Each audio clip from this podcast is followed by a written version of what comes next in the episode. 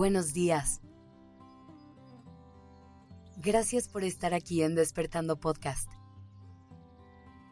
Iniciemos este día presentes y conscientes. Del 1 al 10, ¿qué tan emocional dirías que eres? Intenta responder con total honestidad y sin pena. Y te lo pregunto porque a veces parece que estar en contacto con esa parte de nosotros es algo malo. Pero hoy te quiero probar lo contrario. Antes que nada, es vital que recordemos algo, que aunque parece que es obvio, se nos olvida. Todas las personas en este mundo tenemos emociones. Todas el problema es que vivimos en un mundo que premia mucho más la parte racional y que nos invita a bajar el volumen a la parte emocional. ¿Cuántas veces no has escuchado frases como que no te vean llorando? O que no se den cuenta que estás triste. Y no solamente aplica para emociones poco placenteras. También vivimos intentando mostrarnos indiferentes ante algo que nos emociona, intentando que las demás personas no se den cuenta cuando algo nos ilusiona. Un ejemplo perfecto de esto es cuando empiezas una relación en pareja. Todo el mundo te aconseja que te tardes en responder mensajes, que finjas desinterés y que por ningún motivo expreses lo que sientes de verdad. ¿Te das cuenta de cómo les huimos a las emociones? O al menos a expresarlas. Una de las razones principales por las que nos escondemos de nuestro mundo emocional es porque creemos que estar en contacto con él nos convierte en personas débiles. Además de que cuando somos vulnerables, solo vemos el riesgo que corremos de que nos lastimen, pero no vemos todas las oportunidades tan lindas que eso nos da de conectar con otras personas. Es por eso que las personas que son súper emocionales llegan a entrar en conflicto tan fácilmente.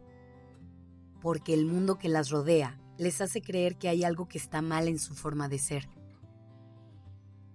Pero hoy estoy aquí para decirte que no hay nada de malo en tu forma de ser. Que tus emociones son lo más natural del mundo y que es completamente sano estar en contacto con ellas, expresarlas y canalizarlas. Es importante saber y aceptar esto, porque es la única forma en la que podremos validar nuestras emociones, lo cual es vital para poder transitarlas de forma sana.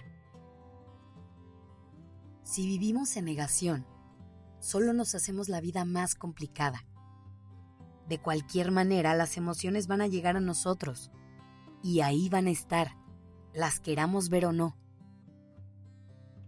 La diferencia es que si las validamos y las escuchamos, les damos permiso de hacer su trabajo, de hacernos crecer y dejarnos fluir con ellas. Si no lo hacemos, se van a quedar estancadas en nosotros y las vamos a llevar cargando a donde sea que vayamos. Por eso es tan importante hacerles frente y permitirnos sentirlas.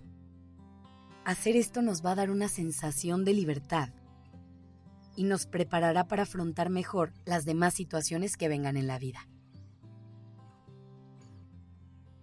Si quieres aprender a validar tus emociones, que estés presente y consciente al momento de sentirlas, para que así puedas identificarlas, nombrarlas y darles el espacio que necesitan.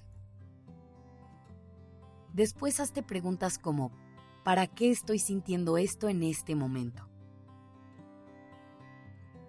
¿Qué es lo que me quiere decir esta emoción? Todo esto te va a ayudar a procesarlas más fácilmente y pasar a la acción. Y por último, te quiero invitar a que canalices lo que sientes de la forma más asertiva posible. Todo este proceso va a ser el que te ayude a entender tu mundo emocional y a hacer las paces con él, entendiendo que no es más que tu mundo interno intentando comunicarse contigo para ayudarte a dar pasos firmes en el camino. Gracias por estar aquí.